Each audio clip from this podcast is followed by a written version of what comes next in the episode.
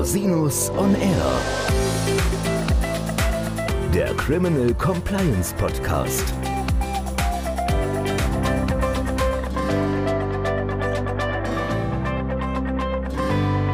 Herzlich willkommen zum Criminal Compliance Podcast. Schön, dass Sie wieder eingeschaltet haben. Mein Name ist Christian Rosinus und unser heutiges Thema ist die Digitalisierung von KYC-Prozessen. Und ich möchte da nicht alleine drüber reden. Ich habe mir einen ganz tollen Gast eingeladen, selbst auch Podcaster, Herrn Salvatore Saporito. Herzlich willkommen, lieber Salvatore. Hallo Christian, grüß dich. Ich freue mich, dass wir uns in dem Format wiedersehen. Schön, dass du da bist. Schön, dass du dir auch die Zeit nimmst für den Podcast und unseren Hörerinnen und Hörern mal was über Digitalisierung im Bereich KYC erzählst. Aber bevor wir da in Medias Res gehen, vielleicht kannst du mal grob erzählen, was du so machst, was auch dein Podcast so tut und kannst du mal bitte berichten. Wer bist du? Das kann ich gerne machen. Jetzt hast du natürlich hier einen Italiener sitzen. Ich komme aus dem Rheinland, aus Köln. Das heißt, ich werde relativ viel erzählen und du stoppst mich dann einfach zwischen. Das Risiko bin ich bewusst eingegangen.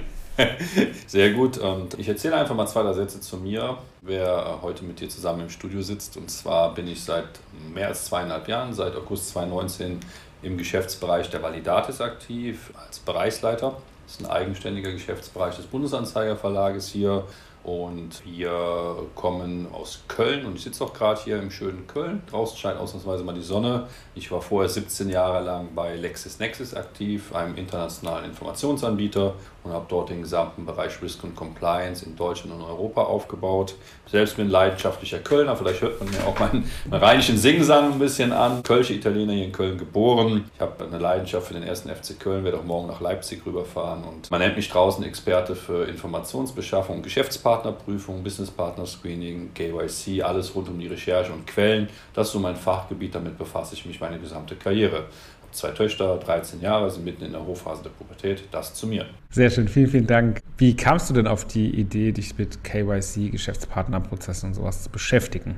Die Motivation war relativ einfach erkennbar. Und zwar habe ich so im Jahr 2003 bin ich durch ganz Deutschland getingelt und habe gesehen, dass vorzugsweise Bibliotheken aus Unternehmen oder aus wissenschaftlichen Einrichtungen oder auch Hochschulen Datenbanken für Recherche genutzt haben, um einfache Branchenthemen zu recherchieren und ähnliches. Und im Zuge der verschiedenen Skandale ist in den Jahren 2005, 2006 so das Thema Compliance aktueller geworden. Ich meine, das Thema Compliance ist nicht neu. Äh, wenn man den Bereich der Korruption betrachtet, Compliance, du sollst nicht bestechen, steht auch schon in der Bibel. Ja, da gibt es ja schon sehr, sehr lange. Nimmt nur keiner richtig wahr. Der Begriff Compliance hat sich dann in den letzten Jahren ab 2005 stärker manifestiert. Und man hatte prinzipiell nur in den Banken damit zu tun. Im Finanzdienstleistungssektor war das immer so ein Thema. Im Bereich der Kreditvergabe oder wenn man ein neues Konto als natürliche oder juristische Person eröffnet hat.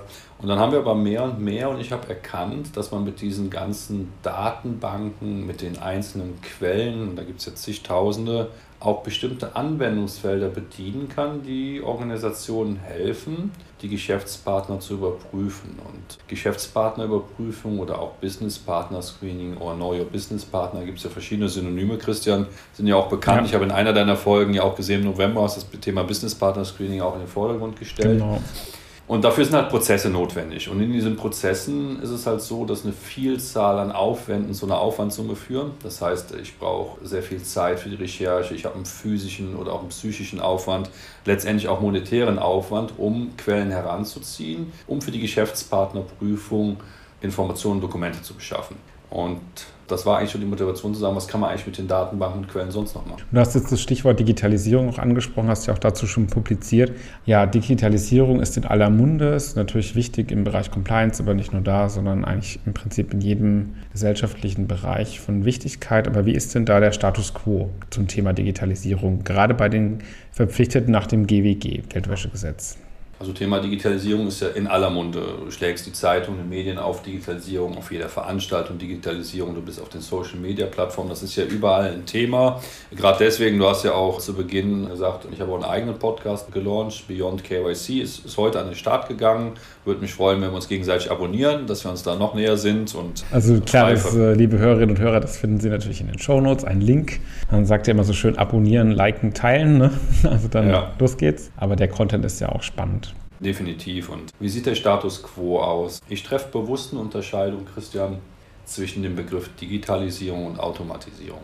Die beiden Begrifflichkeiten werden halt relativ oft aus meiner Sicht falsch auch in Korrelation gesetzt und gleichgesetzt. Für mich bedeutet aber, wenn ich mir einen Prozess anschaue und du hast die Verpflichteten nach dem Geldwäschegesetz genannt, also nach 2 GWG, ist ja eine ganze Latte von Branchen und Organisationen Verpflichtete nach dem Geldwäschegesetz. Einige wissen noch nicht mal, dass sie Verpflichtete nach dem Geldwäschegesetz sind, also die Sensibilität und das Bewusstsein muss man da noch schärfen, das ist nicht vorhanden. Ist es so, dass fast jeder natürlich einen Prozess in irgendeiner Form hat, aber allzu oft, das ist die Beobachtung der letzten drei Jahre, wenn ich dann tiefer einsteige, dann stelle ich fest, die Prozesse sind teilweise noch hochmanuell, die Prozesse sind semi-manuell und ein hoher Automatisierungsgrad, der ist quasi gar nicht vorhanden. Das heißt, das ist angestrebt von vielen, dass man Automatisierungsgrad herbeiführen möchte ich höre dann immer, wir möchten voll automatisch sein und das läuft alles automatisch über Plug and Play und API-Schnittstellen, diese ganzen IT-Buzzwords, die da kommen. Und wenn ich mir aber den eigentlichen Prozess angucke, stelle ich fest, dass eine Herrschaft von Personen an diesem Prozess beteiligt ist. Und der Status quo zeigt mir, dass wir in vielen verpflichteten Gruppen noch sehr, sehr weit von digitalen Prozessen sind und auch speziell von digitalen KYC-Prozessen. Das heißt, die laufen fast alle noch sehr, sehr stark manuell ab. Jedoch, das geht uns ja allen so, also ich selbst habe zwei Kinder, habe das ja durch die Schule erfahren, die Corona-Pandemie hat ja eins ganz klar gezeigt und beschleunigt das Ganze auch. Es gibt einen unheimlichen Digitalisierungsschub. Dinge werden vorausgesetzt, Dinge werden bereitgestellt, die vorher nie möglich waren. Unternehmen, die gesagt haben, so Mobile Office oder Home Office ist gar kein Thema für uns. Das ging auf einmal Schlag auf Schlag.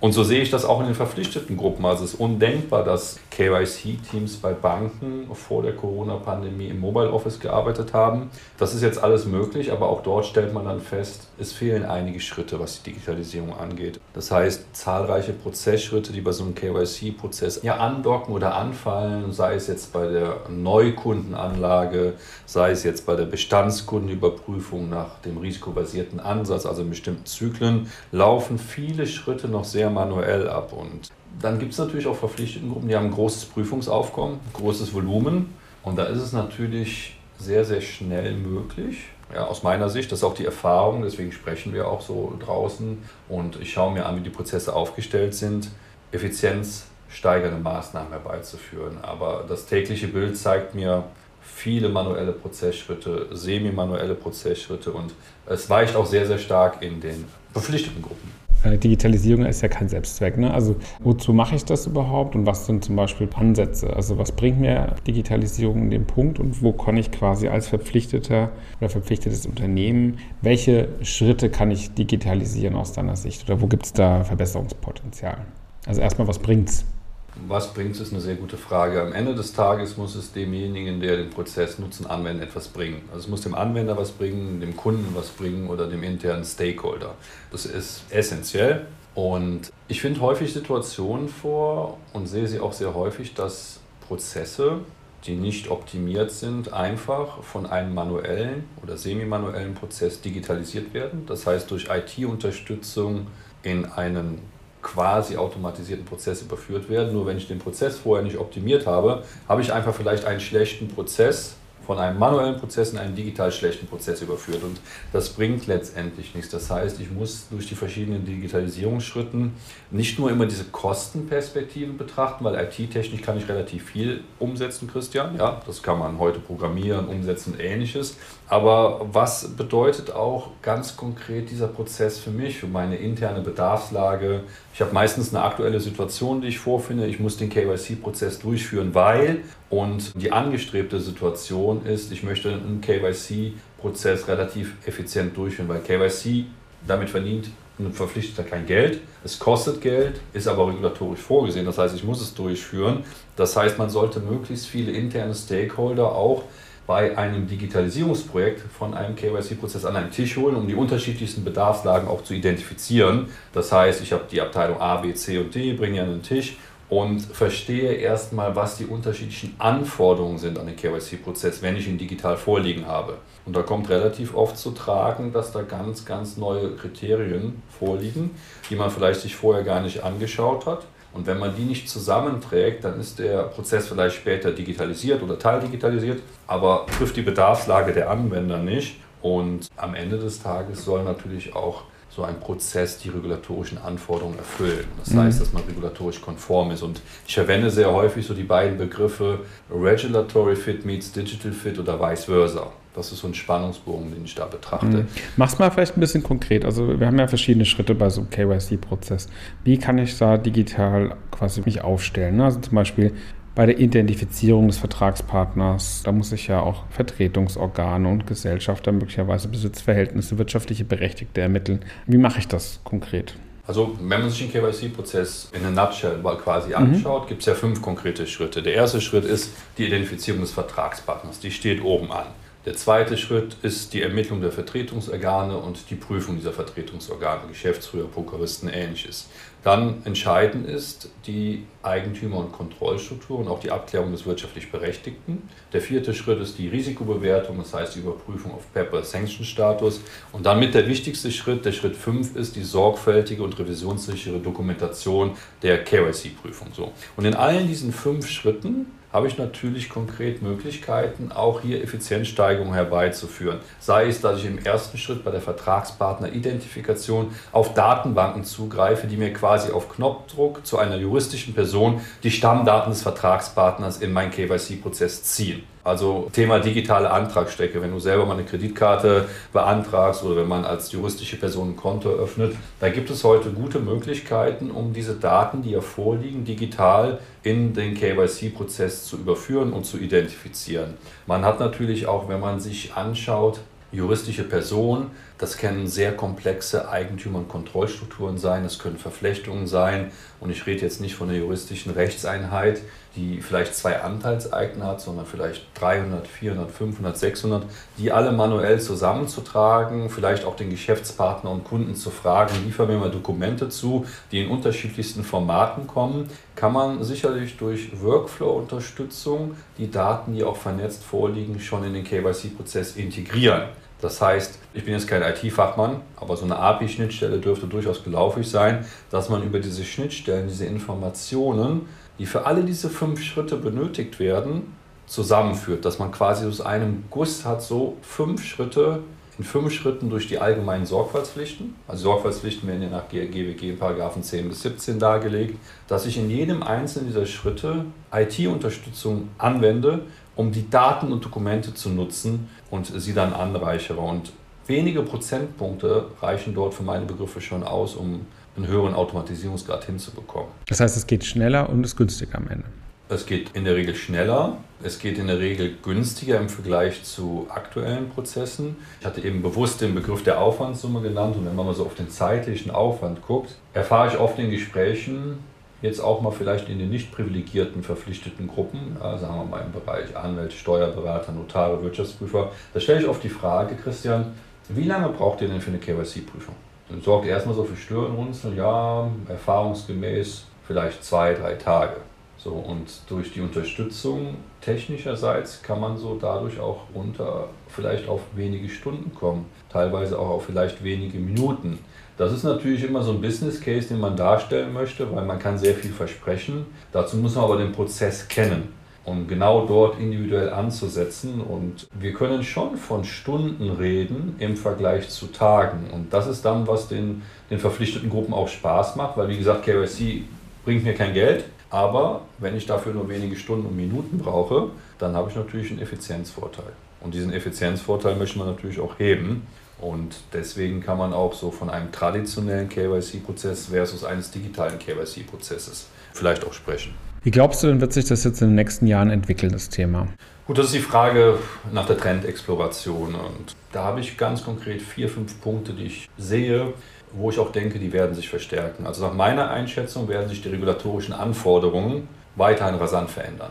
Das heißt, die KYC-Anforderungen werden immer komplexer die regulatorischen Leitplanken, also ich verwende mal den Begriff der Leitplanken und Stimuli, die darauf Einfluss nehmen, die nehmen halt zu. Das heißt, es wird komplexer, wächst und die Dynamik und die Geschwindigkeit wird zunehmen.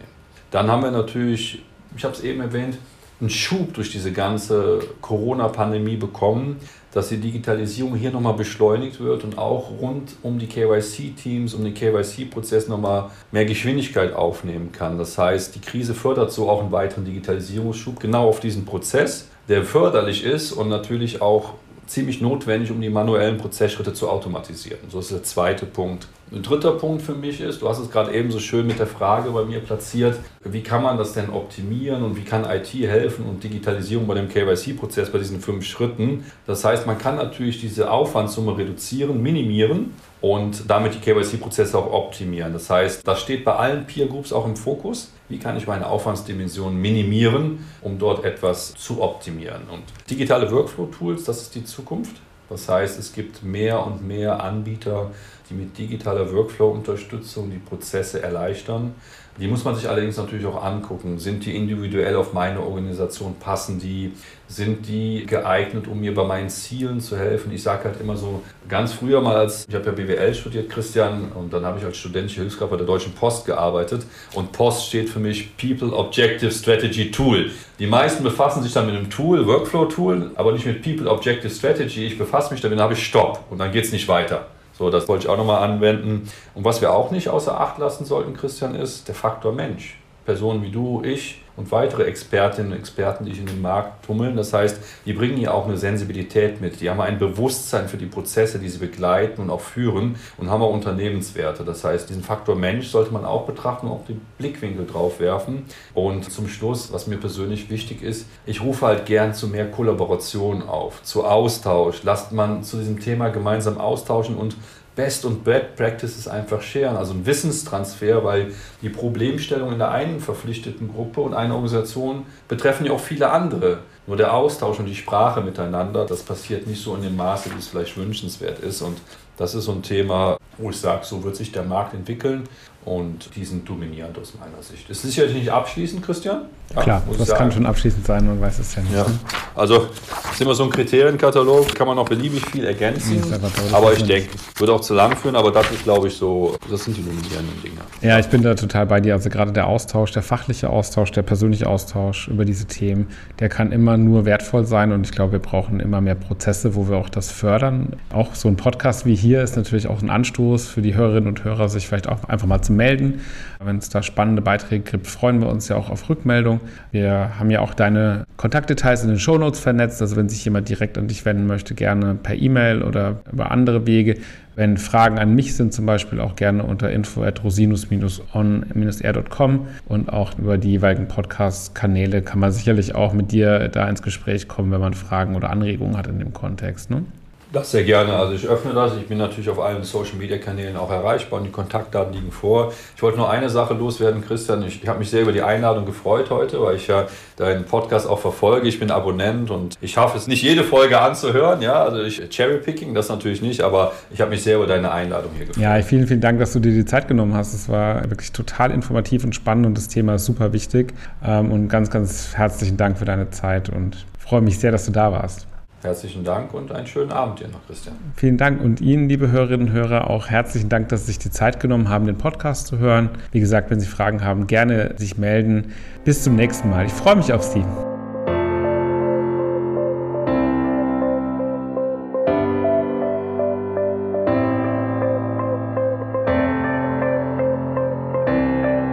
Der Podcast stellt lediglich einen allgemeinen Überblick über rechtliche Themen dar und ersetzt selbstverständlich keine Rechtsberatung zu konkreten Fragestellungen im Einzelfall. Bei Fragen wenden Sie sich an Rechtsanwältinnen und Rechtsanwälte Ihres Vertrauens, natürlich auch gerne an uns. www.rosinus-on-r.com oder unter www.rosinus-partner.com.